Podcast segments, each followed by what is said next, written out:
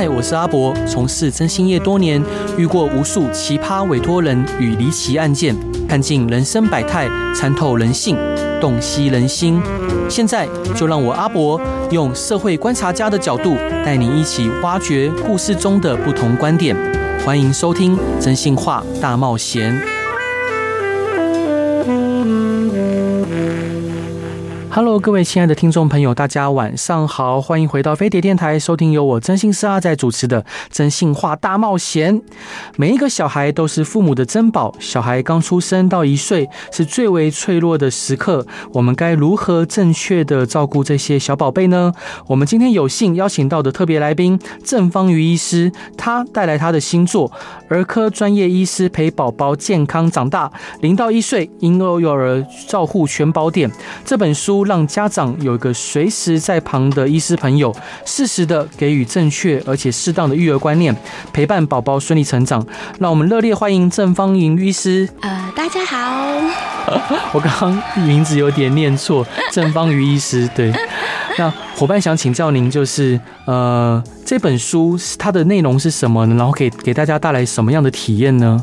嗯，这本书是由我们四个儿科医师一起撰写的。嗯，那其实之前在疫情的期间，我们就注意到，就是很多小朋友呃生病的时候，爸爸妈妈可能有点怕带他去带他们去诊所，可能会遇到就是更容易被感染的情形。所以有一段时间，父母都不敢出门，也不敢带小朋友上诊所。那遇到什么困难的时候，都没有办法跟专业的医师得到及时的回馈。对，那那时候我跟朋友就讨论说，我们好像可以来适合写一本全育幼儿的照顾全书，让爸爸妈妈在一些比较恐慌的时候呢，可以不会无所适从，可以得到一些比较专业的指导跟照护，所以才有了这本书的诞生。那这本书我们就是希望可以很全方面的，可以很台湾本土化的，对，那可以让家长在第一时间得到最好的一个照护的一个书那样子。对对对，是。那想请教老师，就这本书啊，有很多优秀的医师一起合作撰写。请问郑医师是怎么样的机缘下会跟纪孝儒医师、呃张扬贤医师跟郑彦成医师一起撰写这本书呢？呃，其实我们四个是在台大儿科医院 training 的时候一起 training 的住院医师。嗯，那那时候我们四个的，我们其实所有人的这一届的合作默契都非常好，大家感情也都很好。哦、对。那其实一开始在撰写这本书的时候，我就想说，我要集结各专业的专长。嗯、那因为像呃，每一每一个医生都有自己的专长的次专科，像是呃呃。曾延成医师就是我们新生儿科的专家，对，纪孝如医师是神经科的专家，嗯，那张张阳贤医师他是肠胃科的，那我本人是之前有待过感染科的，哦、那我们这样合作一起写，我觉得照护方面会更全面一点点，对。嗯、那老师想请教您，就是呃，医学系的科系众多，那为什么您会选择小儿科当成自己的终身职业呢？嗯、呃，我想所有的儿科医师应该都初衷都一样，因为我们喜欢小朋友。有喜欢照顾小朋友，是那我们也希望看到小朋友可以顺利的成长。大部分的科别都是治治疗老病死，对。那不过在儿科来说，我们是可以看着一个小朋友出生，看着小朋友成长，看着他长大。我们在照顾生的部分来说，是更更有活动力的，更活活力四射的，更快乐的那样子。对，是。那想请教老师，就是呃，因为最近新闻上有报道啊，就可能小儿科现在面临。呃，医师荒，可能甚至在报道里面非常悲观的讲到说，呃，可能未来十年、二十年后，甚至可能会招不到小儿科医师。嗯，这个情况是真的吗？为什么会有这样的状况？对，其实这个情况目前也是我们儿科很很担心的一个部分。对，那因为这几年来小。少子化的情况真的是非常严重。嗯，我们之前有个统计，就是前半年的小朋友甚至生到只有全台湾只有生六万个新生儿而已，其实是真的非常非常的少。对，我跟往年比较一下，往年大概一年都是生三四十个 up 那样子。对，那今年是真的非常的少。嗯，那除了疫情的这疫情的影影响以外呢，其实，嗯，我觉得这几年来比较大家对于生小孩这件事比较没有那么的那么的一定要生。其实本来我觉得小孩子不一定啦，但是就是的确生。小孩人口降低了，那我们其实小儿科医生能的客群也减少了。那当然，因为学弟妹也会发现，就是哎，儿科医师未来的出路来说，真的是比较少一点点。哦、是。那大部分儿科医师在外面看诊所都是要兼着看大人科的，其实是蛮辛苦的。对。那儿科的儿科，因为没有什么像成人有一些自费的项目啦、自费的用药啦，所以其实我们的收入来说，也真的是比其他科低一点点。嗯。那。当然，我觉得收入不是我们最关键。他们大部分喜欢儿科，都还是因为喜欢照顾小朋友嘛。但是，的确小朋友真的也减少了，嗯、所以的确台湾儿科医师是越来越少。是。那也就其实我觉得越来越少呢。呃，除此之外，还要担心是城乡差距啦。哦、对啊，因为未来可能会遇到说儿科医师都往中市市城市跑，因为小朋友比较多，嗯、那就怕就是偏乡的地方可能呃会比较。缺乏资源，这也是我们儿科医师很担心的一个部分。那样子，哦、是，对对对对对。那觉得不管是政府或者是民间单位，可以什么样的情况来改善这样的状况呢？嗯，其实真的是还没有想到很好的解。老师们其实，老师们、医师们，大就是政府官员们，我觉得大家都一直在努力往往减少儿科医师的流失做努力，但好像目前还真的没有找到一个很好的方法那样子。对对对对，对。那我们回到这本书，就是零到一岁婴幼婴幼儿照护全宝典这本书的装帧非常的可爱，所以在设计这个书的封面的时候，有参考你的样子吗？呃，这个铺就是我画的啊，你画的吗？对，超超可爱的，谢谢啊！里面的插画跟封面其实都是我画的哦，是对。然后因为这四这个四个人就是我们四个医生啦，嗯、对对。那为什么你会双手举高高呢？因为好像比较层次感。对，是伙伴，你画的很很很好看呢。所以你除了呃就是医学专业以外，你也喜欢画画？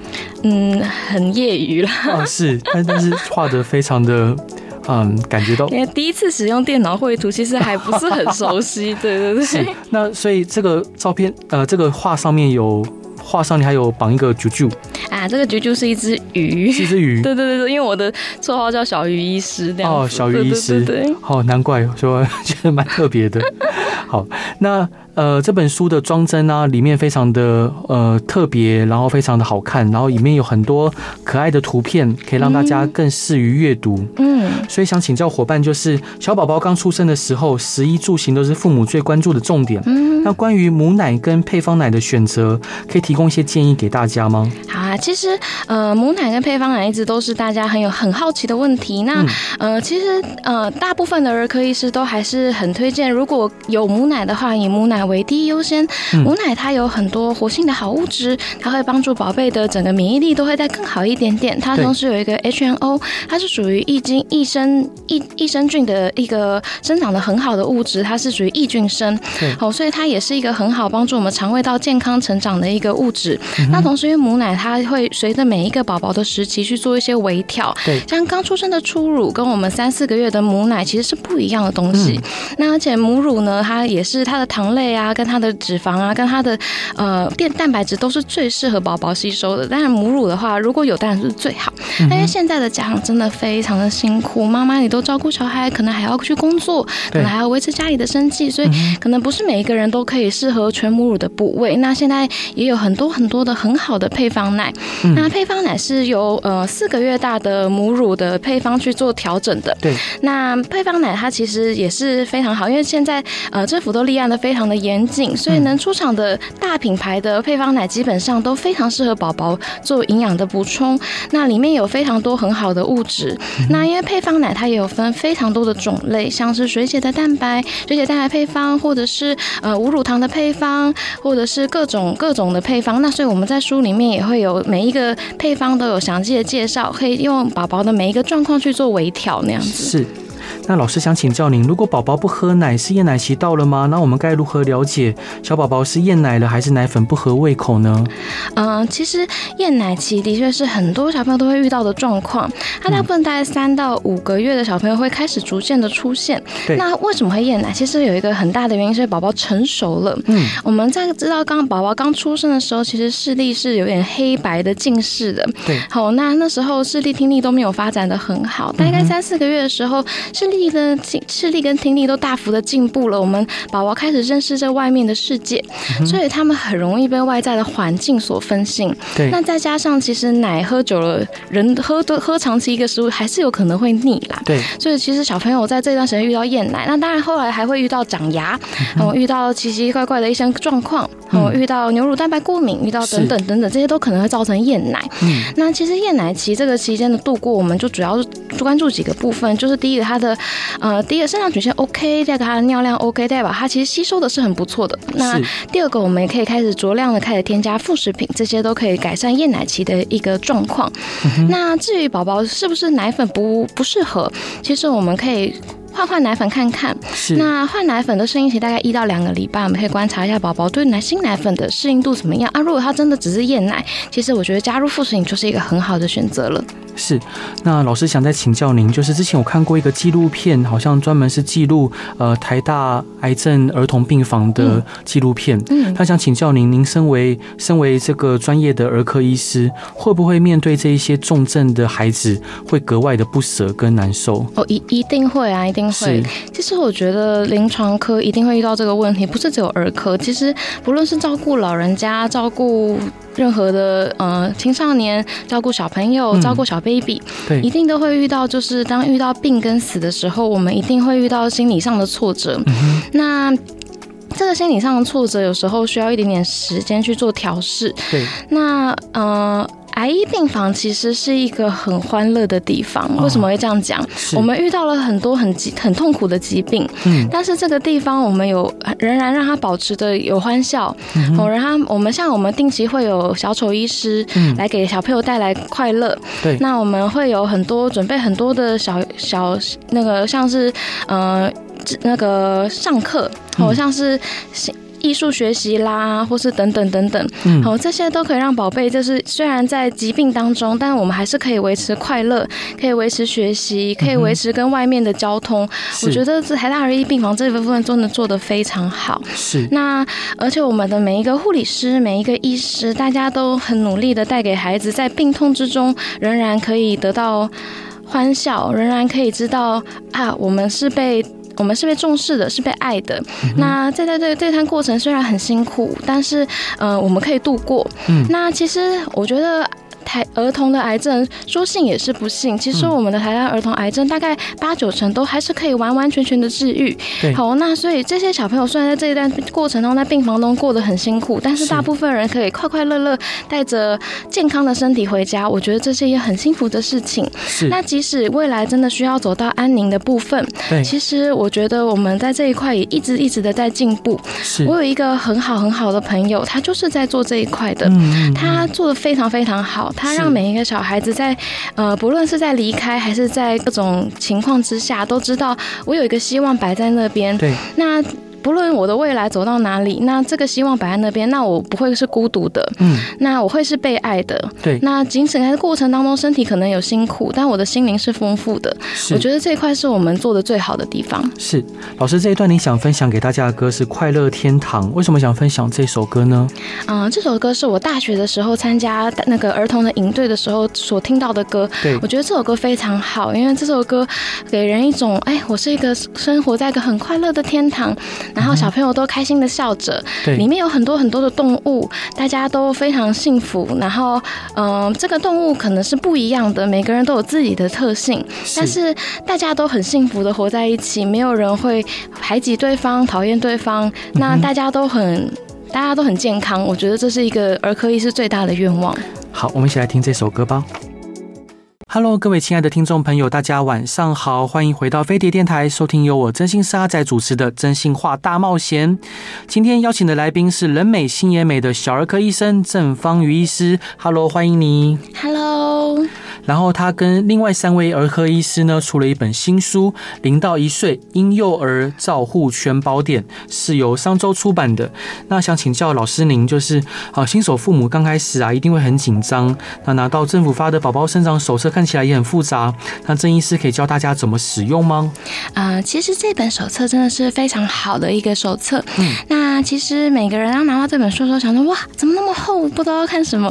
其实我觉得几个很重要的 part。包括前面有一个黄色的卡，然后拉出来的那个叫做疫苗单张。嗯，这个单张非常非常的重要哦，它会记录每个宝贝在什么时间打了什么疫苗，这样疫苗就比较不会有重复施打的风险，也比较可以记录到宝宝都打了哪些疫苗。对，这个手册都会建议一定要保留到五岁以上哦。嗯，好，那再来后，它里面有非常多的育儿的小篇幅，其实呃，像是包括每一个阶段，它会有一个筛检的地方。嗯，那这个地方我们就可以每个儿科医师就会稍微看一下，那通常会请妈妈帮我们做记录。嗯，比方说呃，宝贝的生长的。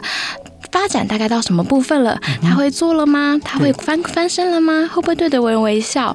那么宝宝宝宝如果都做到了，我们就会非常的放心。那同时呢，他也会有一些让儿科医师可以去调整的地方。好，那还有像是有些大便卡啦、生长曲线图啦，这些都很适合爸爸妈妈可以在刚开始在顾小朋友的时候一个一个去看过。嗯，好，那其实里面呢，他为了让可能怕大家很无聊，在它里面的每一章节，它都会有一个小小的。篇幅去有一些育儿的小知识，是，其实这些小知识都非常非常的实用，也适合爸爸妈妈，比方说在打疫苗、在等待的时候很无聊的时候，就可以翻翻看喽。就是，所以等待打疫苗的时候会很无聊吗？嗯，可能会有一点辛苦。好，想请教伙伴您，就是宝宝需要洗澡吗？然后新手父母该如何正确的帮宝宝洗澡呢？当然，宝宝还是会弄脏呀，所以当然还是要洗澡的哟。嗯，哦，那通常在国外呢，我们会建议就是一个礼拜洗两到三次就可以了。是，但台湾比较闷热，也比较潮湿，宝宝如果流汗了，或是宝宝弄脏了，其实都还是可以一天一天一次的清洁没有关系。是，那不过还是要提醒，清洁的时候一定要注意，如果清洁太频繁，或者使用过不不适合的沐浴产品，都有可能让宝宝的皮肤变得干燥、粗糙，或者是产生一些皮肤红疹的问题哦。嗯，那清洁的部分，其实我们书里面都写的还蛮一个 step 一个 step 的去写，哦，应该还蛮清楚的。是，那就是注意温度适中，那注意在放热水的时候一定要很小心。好，都会建议先放冷水再放热水。那也会建议要提醒小朋友的皮肤一定尽量不要让它呃碰触到太热水，或是被被不好的浴沐浴产品刺激，这些都有可能会起红疹哦。是，那想请教老师您，就是有一种冷叫做阿嬷觉得冷，常常看到长辈把小宝宝裹成一个棉袄球，怕小宝小宝宝小朋友冷，所以常常穿的比一般大人还要多。那想请教您，就是零到一岁小宝宝应该如何因应季节变化或温度，正确穿着会比较好呢？其实小朋友年纪比较小的时候呢，他的汗腺跟他的散热的系统都还没有很成熟，所以他们会比一般的大人还要更怕热一点点。嗯、那小朋友有一个皮肤疹的大魔王叫做热疹、汗疹。哦，哦，那其实就是就是只说小朋友如果受热了，哦，就比较容易起的一种红疹子。对。那通常台湾的长辈们有时候真的会很担心小朋友受寒，嗯、但其实小朋友没有那么容易受寒。我们大概怎么抓衣服的量呢？大概抓我们自己穿几件，小朋友就穿几件的这个原则会更适合。那我们时不时也可以摸一摸小朋友的后颈部，后颈部是一个核心的温度，如果那边已经开始热热的在冒汗了。嗯，就代表小朋友可能太热了。是那手脚就不是那么适合去评估小朋友冷或热的差别。小朋友因为四肢血液循环比较差一点点，嗯、所以有可能他四肢是冰冷的，但是他其实本人是很热的。嗯、哦，所以其实摸后颈部会更适合哦。是，那老师，我想请教您啊，就是有很多呃比较传统的长辈，譬如说有些小孩子他晚上不睡觉哭闹，嗯、那他们就带去收惊或所谓的喝符水。那您身为一个小儿科医师，您是如何看待这样的呃现象？然后你是如何给予建议呢？收金我觉得没有什么关系，因为他就是给他做个法事那样子，嗯、那个倒我觉得无所谓。但喝符水就不是那么的适合，嗯，因为其实小朋友呢，在呃。四到六个月以前，它比较适合单纯喝奶类就好了。对，四到六个月开始进入副食品的阶段，也建议以天然原型的食物为主。嗯、那因为浮水呢，它里面会有一些碱性的物质或是一些香灰等等，这些东西对宝贝的肾脏都是非常大的负担。我们其实以前有遇到过有一个小朋友，他。这个是大小孩，这个不是小 baby 哦，但是他就是，嗯、呃，他曾经有一个脑炎的情形，哦，然后那时候没有得到及时的医治，因为大家人都以为他是等冲撞了之类的，所以那时候就带他去收惊、喝符水等等等等，嗯、最后其实他是因为肾肾肝肾有问题才进到我们的急诊，才发现他有脑炎的问题，哦，然后才得到良好的救治，是，所以其实我们还是建议小朋友任何状况呢，还是给专业的儿科医师评估之后呢，再做决定。是，那老师，我还想请教您一个比较呃访纲以外的问题，就像孔子说“未知生，焉知死”，那像您呃就是从事儿科护理的工作，呃儿科专专科的工作，看到这么多就是新生命的诞生，当然有时候也会遇到一些悲伤跟不舍的事情，您是如何看待生命这件事情？嗯，我觉得呃，生命是一个。礼物，它是一个嗯嗯，它让我们在这世界上体验很多事情，经历很多喜怒哀乐、悲欢无常。对。那这个礼物呢，它可以是一个你可能不是那么喜欢的礼物，它可能让你的生活中充满了痛苦。对。但是这个礼物也可以让你就是充满了喜乐的感情，那样子。嗯。那我觉得儿童的的儿童的世界非常的干净跟单纯。有时候我们会觉得啊，这个小朋友的。生活真的很辛苦，他生了一个重病，他生命很短暂，他可能活了五年，他需要离开。嗯，那我们会觉得很不舍、很难过。但是这个小朋友本人看起来，他的世界就是五年的寿命。对，他会利用这五年的寿命去感受这个世界，感受父母给他的爱，感受世界给他的温情。嗯，那我其实觉得这个部分会让，会让我觉得他的人生的体验是丰富的，是完整的，嗯，不是生命的短暂就会让人觉得很。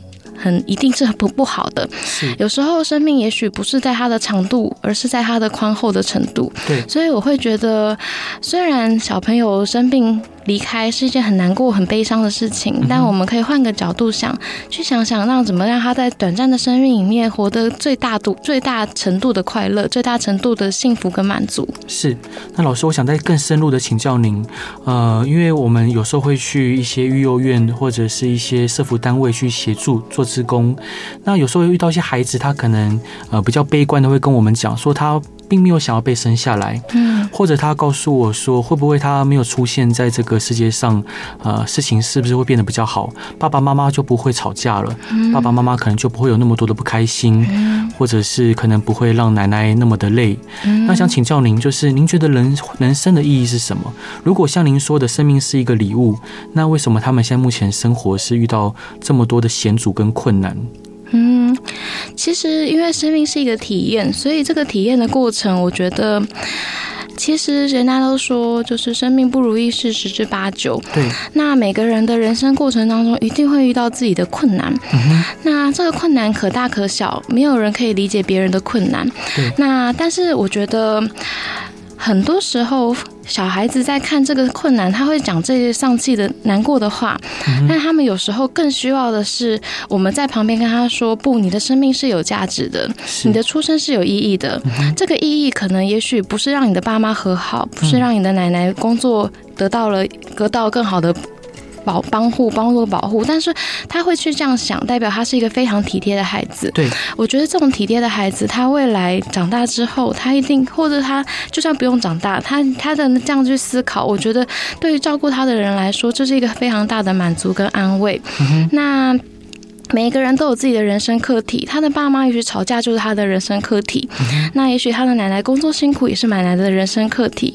我觉得孩子们，因为他会把父母跟他的照顾者，把他当成他的天，把他当成他们的人生的一切都是自己的课题。我觉得其实这样的这样的思考，有时候会让他们陷入一种啊，我是不是不应该诞生？我是不是不应该去阻碍大家的幸福？但其实不是的，我觉得自己有自己的人生课题，其实。很多孩子，就算成人好了，我我们成人当中也会遇到很多好朋友啦，很多生病的人呢，他会觉得说，哎，我好像造成别人的困扰，好像造成别人的负担。其实不要这样想，我觉得人自己就是自己的自己的。主宰，我们只能控制自己，嗯，我们只能让自己成为一个好的人。对，那别的人的生命的历程是人别人的生命的负担，这讲好像有点超过儿科医师的范围。嗯。不过，其实像是嗯，很多母女的关系、父子的关系、父女的关系，或是父女关系，其实都会遇到说，长大之后可能会一直延续，找到成人都还是会有点容易会起争执之类的。嗯，那。其实就是要把自己跟另外一个人分开来，不论是父母、兄弟姐妹，都是自己有自己的人生课题，希望自己可以期许成为自己是一个善良的人，我觉得这样就非常好了。对啊，那老师，那这一段还想请教您，就是呃，我们知道说小宝宝的皮肤上面呢，有时候会有一些一颗一颗的疹子，或红红的斑点或皮屑，那想请教您，新生儿常见的皮肤病有哪一些？如果遇到了，家长该如何应对呢？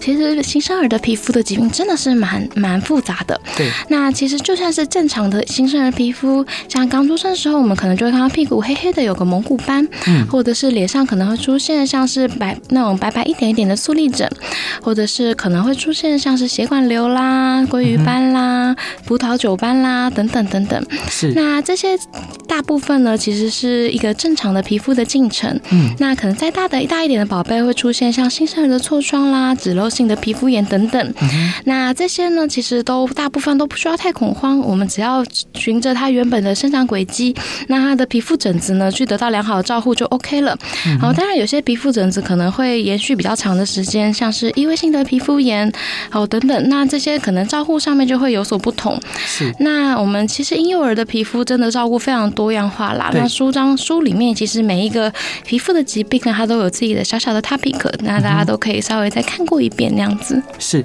老师这一段您分享给大家的歌是张悬的《宝贝》，为什么想分享这首歌呢？嗯，这首歌我觉得是接触儿科的时候听到的最喜欢的一首歌。对，它里面有一首就是有一句它歌词，就是说就是让你一夜都好眠啊。是，我觉得这是父母最大的期望。嗯、那其实小朋友好好的一夜的好眠，隔天健健康康、快快乐乐的起床，又度过了幸福的一天，这是我们儿科医师最大的期望。是，好，我们来听这首歌吧。Hello，各位亲爱的听众朋友，大家晚上好，欢迎回到飞碟电台，收听由我真心是阿仔主持的《真心话大冒险》。今天邀请的来宾是医术高明、人心仁术的郑方瑜医师。Hello，欢迎你。Hello。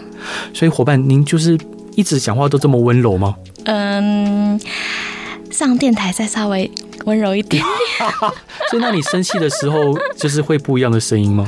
嗯，好像只有我老公听过。我生气的声音，好，是，真的太有趣了。所以伙伴，您出了一本新书，是《零到一岁婴幼儿照护全宝典》，由商周出版。还有另外三名专业又人心仁术的医师跟您一起来著作这本书。想请教伙伴您，呃，新手父母一定都想要把最好的给小宝宝，那我们该如何帮宝宝补充营养品呢？然后什么样的营养品或益生菌适合零到一岁的宝宝？嗯，其实营养品它就是属于保健食品的一环。对，那通常大部分的保健食品。如果你饮食均衡，吃奶吃的很顺利，都不用额外补充。但有几项是我们通常会建议要补充的，嗯，例如像是维生素 D。哦。那其实现代的父母啊，因为应该说现代的人，嗯，大部分大家都活在室内啦，很少人在户外一直在生活，尤其是台湾人。嗯。以前有做过一个大型研究，发现国人其实缺乏维生素 D 的比例还蛮高的，对，也导致于其实小朋友呢，能从母乳得到的维生素 D 含量也是相对不足。嗯。那所以我们。其实都建议纯母乳哺喂的宝贝可以补充维生素 D。嗯。那配方奶的部分呢？因为它的维生素 D 可能含量也没有到那么足够。对。大部分大家要吃到一千 CC 左右，它的维生素 D 含量才足够。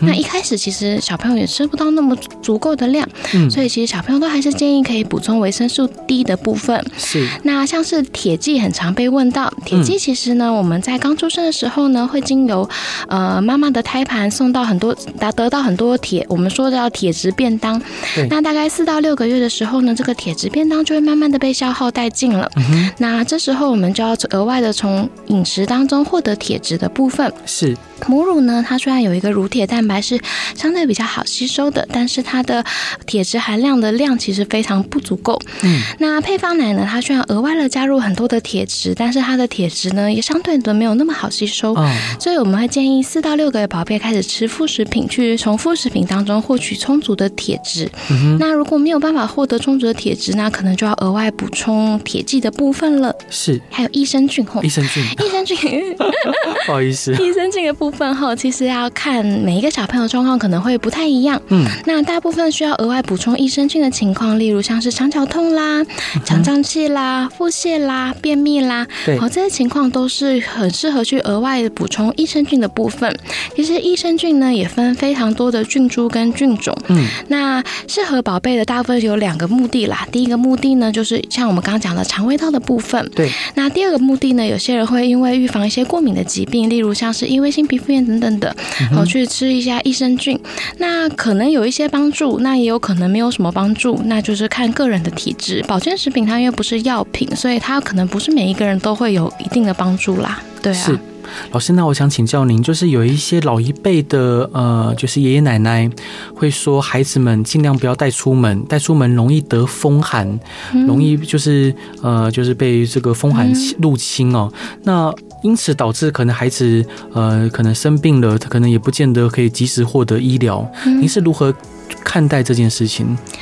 嗯，其实要说孩子出门的话，呃，的确在三个月以前的宝贝，因为他们的免疫力还不是那么足够，嗯、的确带出门可能那么不是那么的适合，嗯、那或是带出门要做好防护。对，那其实受风寒，我觉得冷跟热可能不见得差别很大，嗯、但是的确跟人群的接触会有很大的落差。对，通常小朋友开始生病呢，都是上呃托婴中心、上育幼园、上小学，嗯、开始接触人群之后，你会注意到小朋友可能会有半年、一年时间。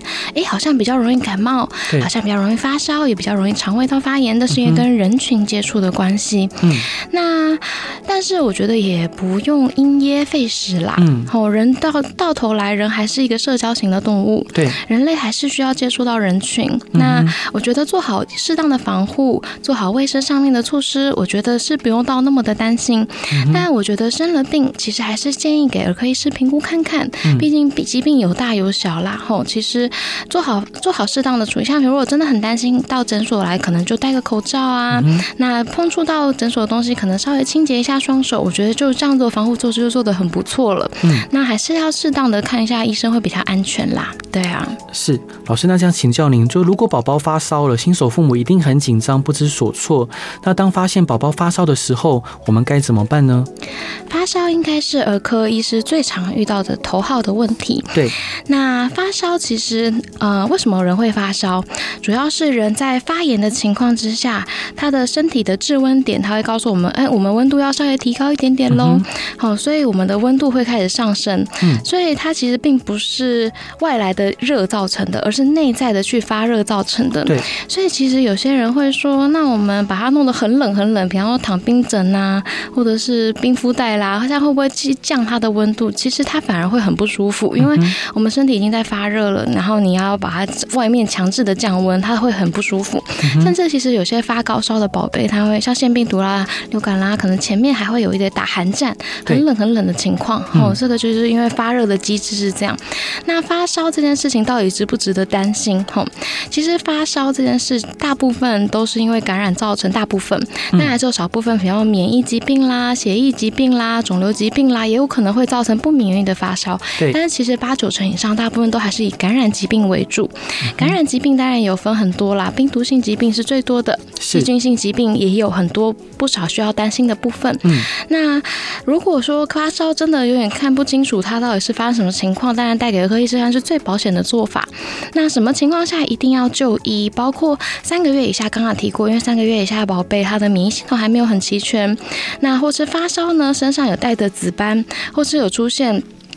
就是意识活动力不好的情况，嗯、或者是尿量大幅的减少、不吃不喝这些等等的情况，这些情况都是我们要很小心的。当然，有些小朋友发烧是需要很小心的，比方说像是有心脏的疾病啦、代谢的疾病啦，或者是有早产儿肺病肺病变啦，这些可能发烧都会对他来说代谢增加，他会出现比较不好的情况，但是也要很小心。或者是有热痉挛的病史啦，这些情况可能都要很小心。那除此以外，其实一个正常的婴儿，如果他已经到四到六个月以上了，那他的发烧、精神活动力都很好，那睡那个睡眠很 OK，然后尿量很足够，然后食量也都很足够，尿量也都很足够。对，其实我们可以再观察一下下，我看看宝宝有没有出现一些其他的情况。嗯，好，那大部分情况都不用到太紧张。是。那老师还想还想请教您，就是您讲了这么多小宝宝的知识，想请教您在看诊的经验中，有没有什么特别可爱的小故事可以分享给大家的？嗯，其实我觉得儿科医师最大的好处就是可以看着小朋友成长。哦，那我们我现在遇到一个很有趣的情况，就我在住院医师有照顾过一个早产儿的小女生。嗯，那那时候她出生，我记得才八九百克，跟一个保特瓶差不多的大小而已，哦、很小很小很小。嗯、那时候我们花了很多心力把它就是养到大。让他出院那样子，那后来这个小朋友刚好无巧不巧，他来到我的诊所来打疫苗的部分，他那时候大概已经五岁大了，哦，然后刚好就是。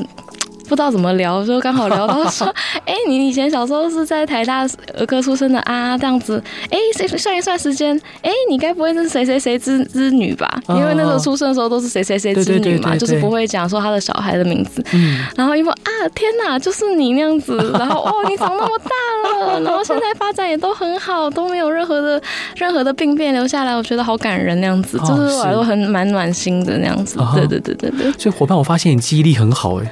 哦，没有，因为那个照顾比较久，是因为其实记人名对我来说很辛苦。是，还因为另外一件事就是，大部分的听众呃，就是来受访者不会记得访纲，但是刚刚就是你有提到说，就是第三单元有一个呃，就题目你觉得有点难回答，但是你你的前面没有访纲哎。哦哦，对啊，所以你记得好厉害哦。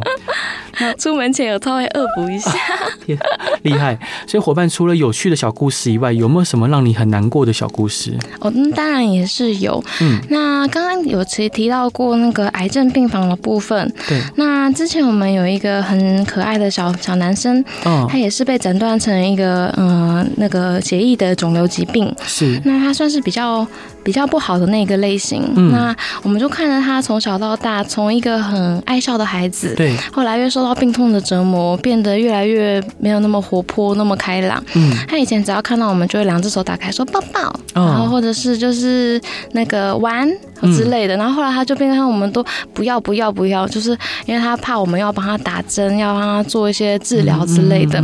那虽然到最后他还是就是有接开场，他先生接受我们，但后来他就是嗯、呃，疾病真的太辛苦了，所以他后来离开了。是，那那时候就真的很蛮伤心的，因为我觉得从从他爱我们到 他觉得有点伤害怕我们，到后来他又接受我们，嗯、这段过程走过之后，我们跟他的感情其实是非常非常好的。是，那那时候他离开我们真的是非常的难过那样子。是，对对对。